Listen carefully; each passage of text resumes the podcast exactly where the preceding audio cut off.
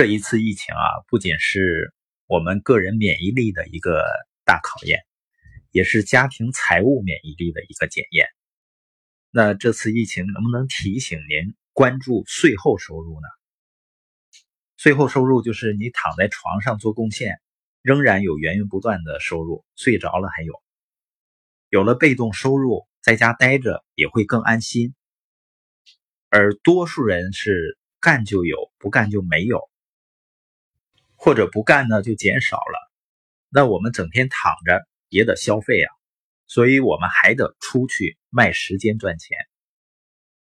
你说咋叫卖时间赚钱呢？好像挺难听的。实际上，我们每个人每天做的所有的事儿，都是在消耗一去不返的时间。如果我们做的事情能够给我们赚到钱，那么我们付出的时间就可以理解为被卖出去了。我们每个人努力的本质是什么呢？都是为了让自己出售的时间单价更高。你是不是这样想的呢？我们想不断的提高自己的薪水，或者呢增加工作时间，比如有的人业余时间跑个滴滴。你别看很多老板，他也是工资思维。他也需要亲力亲为，一份时间换一份收入。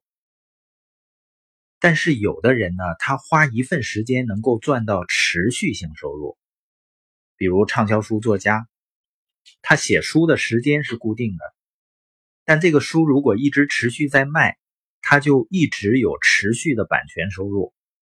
也就是说，他一次性付出的时间能够带来持续性的不断的回报。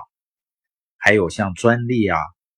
房屋租金啊，还有的人呢，他做一个平台，创建一个系统，像马云，他让别人在这个平台上交易自己的时间。淘宝和天猫有数以百万计的经营者，服务数以亿计的消费者，到最后呢，他们甚至不用去卖自己的时间了，只需要在自己搭建起来的平台上看着别人卖时间，然后他抽水就可以了。马云退休了，他仍然赚着最多的钱，而且更牛的是，就算有人离开这个世界，他用时间创造的成果仍然可以继续贩卖。比如说麦当劳、肯德基的老板，他们现在给上帝烤汉堡呢，哈，但是他们创造的平台和系统仍然在为他们工作，为他们创造源源不断的收入。这些人就是企业拥有人。他们的生意有完善的系统和人才，自动发展，为他们赚钱。当然，你可以自创系统，这很难，成功率也很低。你也可以在现成的系统和平台上建立团队，获得税后收入。所以，多数人是拿自己的时间去赚果子的思维，就是赚到钱。那些获得财务自由的人呢？他们是什么样的思维呢？